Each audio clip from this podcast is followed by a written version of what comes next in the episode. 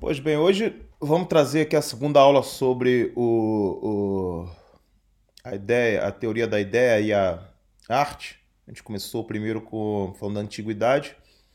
A gente vai falar sobre a Idade Média, mas vou ter que fazer uma pequena introdução aqui é, com auxílio do livro do Eduard Zeller sobre o desenvolvimento do monoteísmo na na, na, na Grécia Antiga, porque o desenvolvimento do, do monoteísmo é importante, porque ali dá todo o fundamento do, do porquê da arte medieval, aonde está assentado, onde está assentada a ideia da arte medieval e a solidez do hábito mental que se criou na Idade Média. Então, é, isso depende muito da história do desenvolvimento do monoteísmo na Grécia Antiga. E é muito interessante é, observar que é, o quanto a, a religião cristã integrou toda toda a, a, o pensamento que tinha sobre Deus e deuses, né, e deu um sentido mais concreto nisso. Então, com o auxílio aqui do Zeller, vamos partir para para esse para essa noção, para esse de, nesse ensaio muito maravilhoso dele. E vamos desenvolver aqui, vamos, vamos conversar aqui sobre esse assunto. Essa aula vai ser importante porque aqui é uma aula sobre é, não só sobre arte, sobre origem da, da cultura e como isso afeta a arte. Né? E isso é muito importante porque não pode existir arte se a gente não compreender em que pé está a cultura. Então a gente não pode compreender o hábito mental que alimenta o espírito para a criação artística. Né? O, o, o vai dizer que no mundo antigo, na Grécia Antiga, os deuses eram eram observados pelos homens através da natureza, então os homens atribuíam é, a natureza como, como alguns elementos divinos, né? Então, essa divindade que se observava em tudo aquilo que estava uh, rodeando os homens, tudo aquilo que era natural, tudo aquilo que tinha origem no cosmos, fazia com que os gregos antigos criassem novos deuses, né? vários deuses, baseados em vários elementos naturais. Então, esses deuses eles eram melhor expressos claro, por narrativas, porque toda civilização começa com narrativas para explicar a origem das coisas. Se não houver narrativa para explicar a origem das coisas, não existe civilização, nenhuma civilização nasceu sem essa narrativa primordial. Então, quem expressava na antiga Grécia essa narrativa primordial, quem expressava melhor isso eram os poetas. Então, os discursos poéticos sobre aquilo que eram os deuses, sobre aquilo que era a expressão máxima do poder da natureza, que dali veio, veio surgir todas as coisas, isso era dado por, pelos poetas. Os poetas eram considerados ali os grandes sábios da sociedade. Os grandes sábios da sociedade davam a massa, davam ao povo o que que é, era o caminho da divindade, o que, que era divindade, qual eram os ritos para agradar o divino, os deuses. Então, todos esses pressupostos deu, um sentido civilizacional e unificador para a Grécia Antiga. Só que os próprios poetas, com o desenvolver já ali no, no, no, no ano 700 a.C., os próprios poetas já começam a pensar que por trás desses deuses da natureza existia um Deus uh, único, maior de todos, que é, era a causa desses outros deuses. É. E isso vai se desenvolvendo durante séculos, quando chega no século 6 uh, a.C., quando chega no século 5 a.C., a gente vê uma, uma evolução muito grande ainda entre os, uh, os poetas. Então os poetas chegam a declamar seus poemas com expressões que até lembram o cristianismo. De tão impressionante que é esse essa evolução na tendência de que o Deus único, Deus monoteísta, ia abarcando todos os outros deuses. E esses outros deuses iam desaparecendo, iam se diluindo diante do monoteísmo, ainda no período poético ali da Grécia Antiga. Então Zeller destaca essa purificação e ele diz que ela foi dada em dois modos.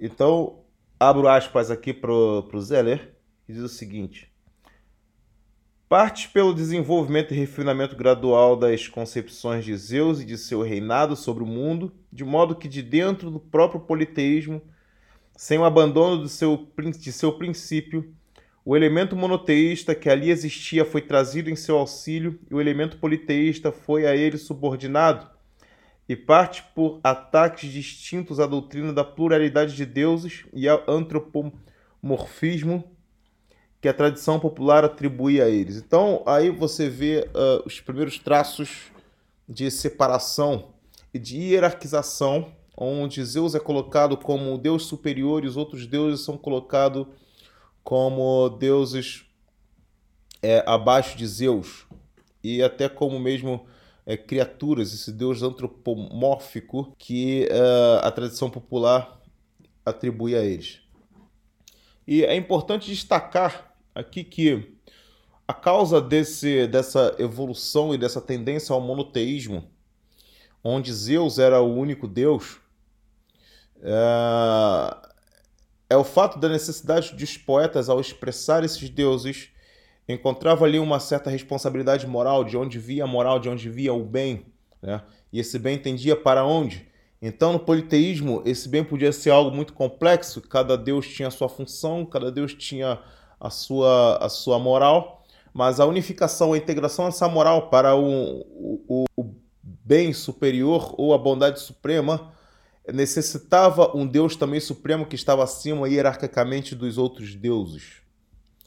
Isso dará então aos, aos gregos, aos povos gregos, o senso moral a nível social. Então aí você vê que é um é o fundamento, é o alicerce da civilização em sua condição em que as leis, a moral, os princípios éticos eram baseados nos deuses e apontava para uma, uma, uma integração, uma retidão da, de uma base moral única a um Deus supremo, monoteísta e único. Vê-se, por exemplo, no poeta Sófocles, né, que na época foi o, o o que podemos encontrar de, de uma purificação em relação, em relação ao monoteísmo, ao desenvolvimento do monoteísmo e a, e a noção mesmo de um Deus que é superior aos outros. E a gente pode observar em Píndora, mais tarde, um, uma evolução muito interessante, e aí é um salto muito interessante, onde separa o reino né, dos pequenos deuses do grande Deus, né? o reino dos homens e o reino de Deus. É, e, e ele tem um trecho que ele fala o seguinte: A raça dos homens é uma e a dos deuses é outra, mas uma mesma mãe concebeu a ambas. Então você vê aqui que o Píndaro, mesmo tendo uma noção dessa separação entre deuses e homens, e entre o Deus divino e os outros deuses, ele diz que tanto os deuses quanto os homens vieram de um único Deus. Né? E isso é uma coisa muito interessante, que eles nunca tiveram contato aqui com o judaísmo ou com o cristianismo e já tinham essa noção do, de monoteísmo assim, que já tendia a ser muito parecido com a concepção mesmo cristã da coisa. E mais ainda, é, em termos dos poetas, a coisa chega a um ápice quando vem o Xenófanes. É, e o Xenófanes, Xenófanes ele leva isso às últimas consequências e diz o seguinte, é, entre aspas aqui, os mortais pensam que os deuses foram criados, como se não fosse igualmente profano concebê-los como seres criados e como seres mortais. Né? Então, é, ele aqui expressa um sentido que, de acordo com, com Aristóteles, quanto a sacrifícios e lamentações pela, pela é, uma deusa chamada Leucoteia, que se ela fosse mortal, não se devia oferecer a ela sacrifícios e se ela era uma deusa, não devia ser pranteada. E, então a, a, contradição inerente à religião na natureza. Primeiro, a, a, assumir a existência de uma divindade, um ser divino, e depois atribuir a ela qualidades e, e, e circunstâncias finitas, convence o que? O filósofo de que essa religião não pode ser a verdadeira. Então aí a gente termina o período dos, dos poetas e entra no período dos filósofos, onde uh, já tem uma base muito, muito sólida ali, um caminho muito bem articulado já para os filósofos perceberem que os deuses lá de Homero eh, já não, já não faziam muito sentido. Então os filósofos, que, que eles... Os filósofos antigos, eles trabalham na ideia de o Deus dos filósofos, o Deus das massas. Isso vai se desenvolver, isso vai evoluir. E quando chega em Aristóteles, a gente chega numa concepção muito mais racional de Deus, muito mais intelectiva de Deus. O Deus Uno, é, o Deus platônico ali, o Deus de onde provém todas as coisas, a própria ideia. Né? Então, é, toda a racionalidade, toda a lógica, todo o logos, o logos divino, ele vem desse, desse uno, ele é unificador ele é o bem máximo. Quando a gente entra em uh, Aristóteles, então a gente entra no ápice mesmo, onde Aristóteles afirma que há um Deus que é a causa primeira, o motor primeiro, que funcionar todos os outros motores, ou seja, todo o universo, então, que para o universo animado existir é preciso ter o ser imóvel, o motor imóvel. Então, é, quando a sociedade, quando a civilização grega chega nesse ápice, tanto Protágoras, depois o Sócrates, é, Platão, eles não rejeitam o politeísmo, eles não rejeitam os outros deuses. Há, há aí uma separação onde é elevado a dois tipos de categorias de deuses: os deuses dos filósofos e os deuses inferiores. Então, mais tarde, depois, uh, depois dos estoicos, é, é considerado criar uma categoria de deuses chamados daimonos. Então, os daimonos eram uma chance de não se extinguir totalmente os deuses inferiores e reinar somente o politeísmo. Porque, porque as massas precisavam dessa, dessa referência cultural dos deuses e o Daimones era uma forma de manter esses deuses ali na base cultural e, e civilizacional da, da, da, massa, onde os deuses superiores já, já tinham já tinha entrado num nível de intelecção tão grande que apenas os filósofos poderiam entendê-los, compreendê-los melhor, poderiam concebê-los de uma forma mais é, mais clara, onde para a massa era muito complicada, a coisa tinha que ser simplificada para a massa. Então esses deuses ficavam para a massa e os deuses dos filósofos ficavam para a elite intelectual da Grécia. Então aqui vê-se que uh, a nível intelectual, que é o nível onde invariavelmente e inevitavelmente vai convencer, articular e e basear todo o hábito mental de uma sociedade. Toda sociedade tem como o princípio que faz a formação de seu pensamento no nível uh, coletivo, que é o próprio Erwin Panofsky chama mesmo de hábito mental. Ela vem de uma elite intelectual. Né? Ela começa de uma elite intelectual e uma elite clérica. E no caso aqui da Grécia Antiga era inevitável de que o monoteísmo iria engolir o politeísmo de vez por todas. Isso já estava acontecendo, o politeísmo só existia ali. Nessa época, é, os deuses, os deuses serviam para poder controlar a massa, manter a massa sob o controle de certas leis e estabelecer certo domínio sobre é, as pessoas na sociedade grega. Então, você vê, a gente fecha aí com os poetas dando um fundamento do monoteísmo. Eles, através da observação da natureza e da intelecção, eles chegam a expressar o monoteísmo, dando aos filósofos um fundamento para poder desenvolverem até as últimas consequências o que é isso que eles chamam desse Deus desconhecido. E é dito na época o seguinte: da ideia de divindade são deduzidas por passos simples as conclusões que hão de abalar o próprio centro da religião existente. Ou seja, era inevitável mesmo que o monoteísmo tomasse conta da cena e existisse apenas um Deus. Então, isso é um processo de purificação, né? purificação civilizacional na noção de Deus. Então, os deuses são excluídos para entrar o, o Deus único e soberano.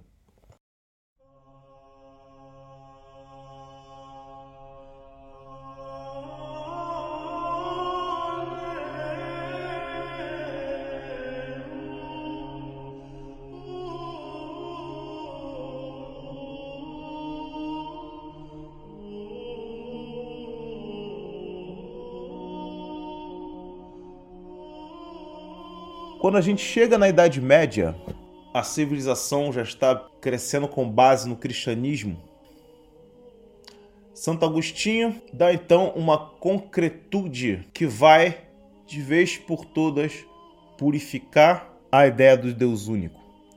Porque na Grécia Antiga, a ideia de Deus único, ou uno, ou Deus aristotélico, ainda estava naquela coisa do Deus desconhecido, é, você tinha os outros deuses, você tinha aquele um outro deus, o deus desconhecido, que está até na Bíblia quando o apóstolo Paulo visita a Grécia, ele encontra lá é, dizer lá aqui, aqui habita o Deus desconhecido.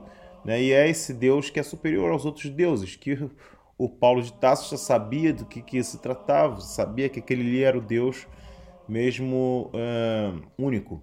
Mas na Grécia Antiga esse Deus estava ainda no campo das ideias da, da, e até mesmo da abstração, não estava ainda personalizado. Quando chega em Santo Agostinho, Santo Agostinho personaliza esse Deus de tal forma que todo o caráter social é envolvido para adorar apenas um Deus e todos os outros deuses eram considerados deuses pagãos. Então, um único Deus existe e esse Deus deve ser adorado o que Agostinho faz, ele não rejeita o, o, o, platonismo, ele não rejeita o neoplatonismo.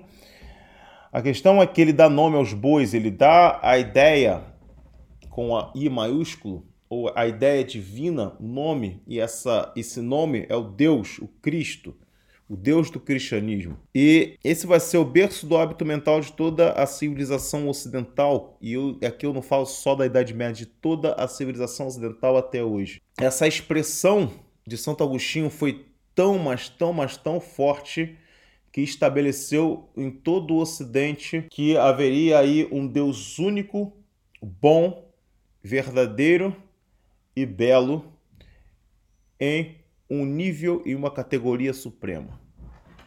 Então toda a tendência dos poetas, toda a tendência dos filósofos gregos parece que estava apontada para chegar em Santo Agostinho na Idade Média. Então essa solidez trazida pelo bispo de Hipona da civilização ocidental, um hábito mental tão forte que e, aí mesmo o Agostinho não tendo contato com a, com a arte aristotélica, você vê ali que a, a arte medieval, diferente da mimese platônica, diferente do que Cícero falava sobre arte, sobre reprodução artística, ele pensava como Aristóteles que a arte se expandia para todas as atividades criativas humanas. Engenharia, medicina, tudo, tudo para Agostinho, tudo na Idade Média, tudo era arte e todas essas artes, todas essas atividades humanas, tudo aquilo que vinha do espírito criativo e da liberdade humana eram apontadas para a glória divina. Ou seja, tudo era feito para a honra e glória de Deus. Aqui já era considerada heresia colocar deuses né, em termos politeísta, porque o único Deus existe. E tudo o que era feito era para a honra e glória de Deus. Todas as atividades humanas eram arte na Idade Média. Só que Santo Agostinho via nas atividades humanas, ou seja, na arte, ele via um problema, ou seja, era ambíguo. A arte é uma atividade que aponta para o ser divino, porque o único belo é Deus. E as artes são criações que, quando são belas, elas são parte de um vislumbre divino, um vislumbre incompleto da divindade. Só que a ambiguidade nisso, e Santo Agostinho colocava isso como um perigo, é que os seres humanos começam a desviar seus olhares de Deus quando praticavam uma arte, quando praticavam uma atividade criativa e começava a olhar o objeto como belo o suficiente, como uma autonomia. E ao olhar o objeto, ele dizer: Eu criei. Então aí você vê uma influência é, neoplatônica de quando Plotino dizia que o belo, mais belo, está na ideia humana, na capacidade humana de criar. Ou seja, na ideia com I, com I minúsculo. É aí que estava a ideia, a absorção do modelo. Dessa absorção do modelo, ele tinha ali no seu espírito a ideia perfeita daquilo que ele quer criar. Então ele cria a sua arte e ao reproduzir a sua arte, ele admira a arte, contempla aquilo que está à sua frente, e ao fazê-lo, ele se acha autossuficiente e esquece do Criador divino. Então é, é aí que Santo Agostinho começa a condenar a, a, a arte e dizer que ela é uma, uma atividade que enche os olhos dos homens e faz os homens esquecerem-se de Deus. Quando chega em São Tomás de Aquino, há claramente ali um filtro onde ele vai dizer que existe a ideia superior divina e que quando a gente toma um modelo para a criação da arte, ou quando a gente pensa, imagina uma arte, uma arte que vem da nossa imaginação, isso a gente pode muito bem é, remeter-nos à arquitetura, quando a gente pensa na casa, essa bela casa que a gente pensa, que está na nossa ideia, que está na nossa, no nosso pensamento, e a gente quer reproduzi-lo através da técnica, esse pensamento, essa ideia, não é uma ideia completa, é uma quase ideia. Porque a ideia completa está no, na fonte do belo. Ou seja, o que Santo Agostinho diz é que nada pode ser criado de belo se não for dependente da fonte da beleza, que é Deus. E se a fonte da beleza, que é Deus, entra na nossa mente, na conexão do espírito humano com o espírito divino, e ali nesse nível do espírito humano, espírito divino, onde habita a, o ato criador, livre. A liberdade total está no nível espiritual do homem, em conexão com o nível espiritual divino necessariamente. Então, quando passa ao espírito humano, passa com uma certa imperfeição, que ele vai chamar de quase ideia. E é com essa imperfeição, é com essa quase ideia que o homem, que o homem reproduz sua arte. Então, o hábito mental aí do. do aqui a gente já está em Ruim Panovski. Né? O hábito mental ali da Idade Média atribuía a arte a, ao, ao Deus divino, toda atividade ao Deus divino, até chegar na criação das universidades com a escolástica. Mas é, até chegar aí, a gente remete lá naquilo que a gente falou dos gregos, o próprio Pitágoras também, ele reconhecia esse único Deus, esse um, o uno, o número um, né, que é onde parte todas as coisas, onde o número 2 vai ser a contradição, o número 3 vai ser a síntese dessa contradição, o número 4 é a proporção, e o número 5 o resultado dessa proporcionalidade. E assim vai. A Catedral Gótica, isso está numa palestra muito, muito interessante que eu fiz com o pessoal do, do Encontro Europeu de Filosofia. Eu vou postar essa palestra lá no, no outro podcast, Filosofia e CIA. Um, a construção da Catedral Gótica é um reflexo do hábito mental da sociedade é, medieval, onde tinha Deus como o centro da, de, de, de, todo o resultado artístico, né? de como, da referência de toda atividade humana, de todas, todas, todas as atividades humanas. Então, a Catedral Gótica ela é construída de um modo totalmente simbólico em cada detalhe, cada pedra que é colocada, desde a pedra fundamental, e isso é muito bem explicado por Jean Ranier, desde a pedra fundamental a, todos os motivos simbólicos ali na construção de uma catedral. Então, cada pedra que é colocada na catedral aponta para algo que é divino, né?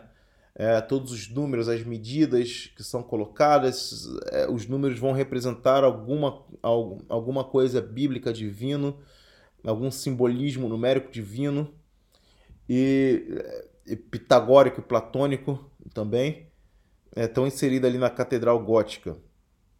Então, é, todo o, o universo, a realidade é, exterior, a realidade interior, a perfeição, a perfeição no, no, na forma de cruz, que é a forma da a forma do universo é, é, é o número 4, porque o número 4 é a, a forma existencial de todas as coisas, é a causa existencial de todas as coisas, causa formal, a causa material, a causa é, efetiva e etc, etc.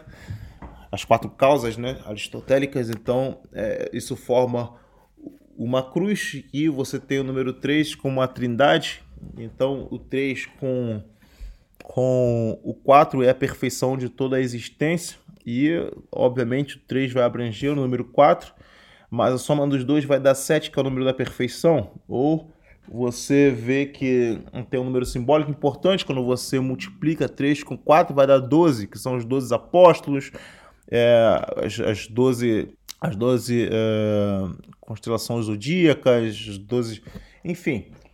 Então, tem todo, todos os detalhes ali da catedral, vai ter o um motivo simbólico para aquilo existir, para aquilo estar tá ali. Né? E isso é causa mesmo de. Você imagina, cara, uma catedral de Notre Dame, uma catedral de Saint-Denis e tal, Chartreux. E você vai ver o tamanho das catedrais. Você percebe que na época medieval aquelas catedrais ali eram, eram o centro mesmo da cidade. Então era onde as pessoas acordavam, olhavam para fora e você sempre via a catedral, porque a catedral era o maior prédio. Não podia ter prédios maiores que a catedral. E, e aquilo tinha um significado importante né, para as pessoas. Então você tinha certos horários ali dos sinos tocando, e o sino era escutado por todas as, todos os cidadãos da cidade, então as pessoas iam na igreja. Era essa atmosfera cristã que fazia é, a sociedade medieval e ela era feita através da arte, através da arquitetura, através do simbolismo e a arte plástica também, a beleza da arte plástica estava mais no cuidado do tratamento como era pintado e nas disposições dimensionais dos, das figuras postas no quadro e simbólicas. Por exemplo, as figuras santas são maiores do que as figuras menos santas, ou do que as pessoas ali no quadro, os personagens que estão é, observando a figura santa, ou dialogando, ou, não sei, a figura santa vai ser sempre maior. Né? O folheado a ouro que eles tanto, tanto prezavam ali para poder embelezar. Então a beleza não estava na forma perfeita e proporcional que, que da, da, da renascença, do humanismo. Não. A beleza estava no modo como era tratado e feito na hierarquia e no simbolismo daquela pintura. E aquilo ali, a reprodução dessa pintura, apontando para o Deus divino, apontando para uma atividade é, de honra e glória a Deus, era para um fim pedagógico e um fim de construção da imaginação dos seres humanos, da imaginação do povo na Idade Média.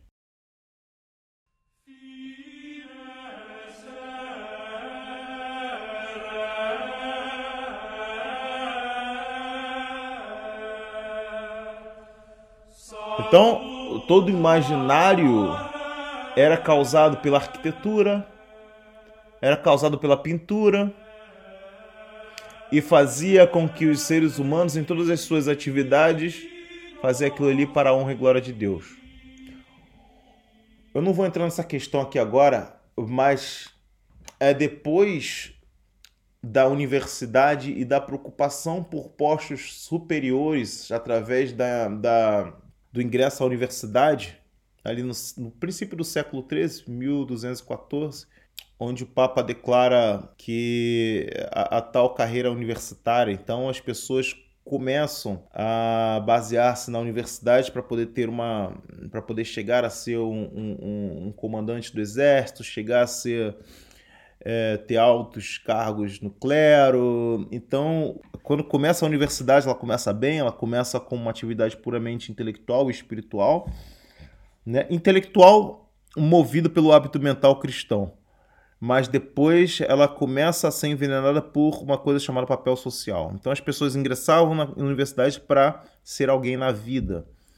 Isso, com o passar do tempo, foi mudando esse hábito mental de tratar a arte, tratar as atividades humanas como uma atividade para a honra e glória de Deus e começa a tratar aquilo tudo como um papel social. Não é por acaso que na Renascença, séculos depois, as pessoas começam a dar mais margem para aquilo que o psicanalista Carl Jung vai chamar de persona, ou seja, vestir uma máscara para poder é, se adequar às, a, a, ao papel social, ou seja, vestir certa roupa, você falar de uma certa maneira, você para poder se adaptar à sociedade. Então você vê ali a, a aristocracia já com uma outra postura, você começa a sair de um imaginário para o outro, né? Você começa a se preocupar consigo mesmo, e por isso o nome mesmo humanismo, você começa a se preocupar consigo mesmo, começa a deixar de lado as coisas divinas, as atividades divinas. Não é por acaso que é nesse período ali, na Renascença, século XVI, que um, a atividade teatral começa a se desenvolver muito, muito, muito forte muito forte, né? E é, o mundo como um teatro, né? É, então aqueles palácios eram construídos, as, as arquiteturas eram construídas para fim de demonstrar mesmo a sua posição social e tal. Então a catedral perde um pouco de sua importância como o centro mesmo ali da cidade e os palácios tomam lugares, né? Ali o, o Palácio Médici, por exemplo, na em Florença e tal. Enfim, só para demonstrar que a arte é uma expressão do imaginário formado pelo hábito mental da sociedade que vem de atividades da alta classe intelectual, clérica e burguesa. A Idade Média alcança um auge muito interessante que vai dar base para a moralidade, para a ética, princípios do belo, do, do, do, do divino, de deixar de de deixar de olhar para si mesmo, olhar para as coisas do alto. Então, toda, toda a arte, a arte liberal, a sua atividade intelectual, a sua atividade é, médica, a engenharia, as artes plásticas, a arquitetura, tudo era apontado para Deus. Então, o homem esvaziava-se de si mesmo e enchia-se da glória de Deus porque ele pedia o auxílio a Deus e ele dedicava as coisas a Deus como uma oferta de um pecador. Né? E pela misericórdia de Deus ele recebia esse essa força divina onde ajudava-o nas atividades criativas e a produzir ali uma sociedade muito melhor, comunidade muito melhor, baseada em algo que era realmente superior e que transcendia todo o egoísmo humano que também existia, toda a maldade humana que também existia, todas as astúcias humanas que também existia, mas todos sabiam que ali havia algo que é que transcendia tudo aquilo. Você imagina que quando você vê toda a maldade humana e você começa a ter no hábito mental um esvaziamento de que há algo que é superior a isso e que é a fonte mesmo da bondade, e que é a fonte da misericórdia, a qual, mesmo o mundo sendo tão mal, você pode contar com aquilo. Quando você perde isso, cara, é, se você parar para pensar e contemplar o problema, é, você, você vai para um, uma sociedade que é um puro manicômio, entendeu? É, é como. Tá, e agora? E agora? Tipo, que existe a maldade Então a maldade já não faz mais sentido algum, é uma maldade sem sentido, ou seja, você já não pode chamar mais de maldade, astúcia.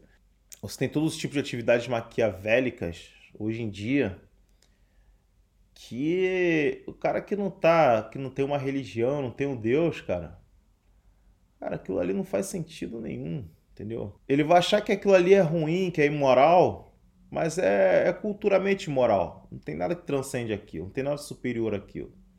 Não tem nada que diga que é realmente imoral.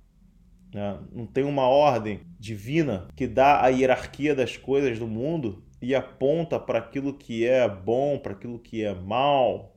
Ou seja, não tem uma luz a que você se aproximar e se afastar. Quando você não tem uma luz a que você se aproximar e se afastar, tá no escuro. Então tu não sabe para onde ir, não sabe para onde apontar, não sabe para que confiar.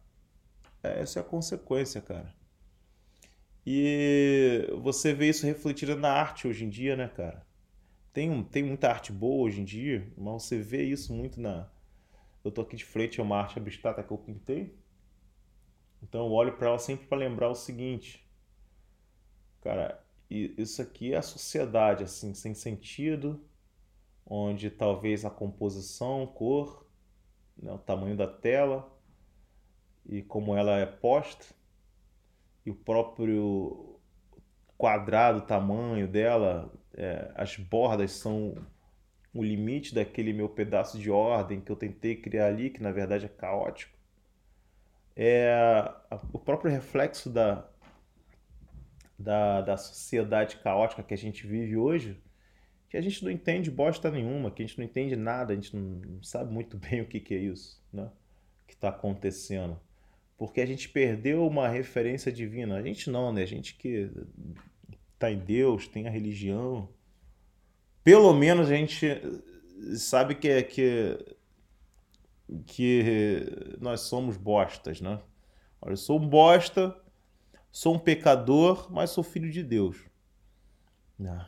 Então, é, você vê as artes é, pornográficas, as, as artes antissacra, né? que tira sarro da religião, você vê o louvor ao feio, ao horroroso, ao horrível, o horror ao o, o amor, o amor ao terror, né? que você vê na, na muito na arte moderna e, e que as pessoas confundem isso com algo que é belo. Olha que belo, o cara não é belo, isso é feio. As pessoas não conseguem mais perceber isso porque perderam a noção mesmo da transcendência. Né? A noção mesmo da transcendência que os gregos observavam, que a narrativa primordial deu a possibilidade de criação dessa civilização linda que a gente tem e chegou ao ápice na, na no, no, período medieval. Então, esse aqui é mais um podcast. Eu vou terminar por aqui, senão a gente vai longe demais. Aí dá vontade mesmo de, de, de, falar um pouco mais, mas a gente vai entrar no próximo episódio na Renascença, entendeu? Então a gente vai. Quando chega na Renascença, o Irwin Panofsky ele é muito. Ele é um especialista em Renascença, tanto ele quanto Abel Warburn, dois dos grandes críticos, pensadores, filósofos da arte, historiadores da arte. São os dois maiores, né? E ele vai, vai entrar no, na Renascença, tô louco para ler aqui não li ainda. E a gente vai. Pode ter certeza que a gente vai ter muita coisa para falar na Renascença, muita coisa. Tanto na análise do livro do, do Panofsky, quanto é, dados, dados pessoais baseados em outras leituras. Né? Tanto o Olavo de Carvalho, é, o Eric Vogelin e, bem, outros mais. Um abraço aqui com Deus, pessoal. Até a próxima. Kyrie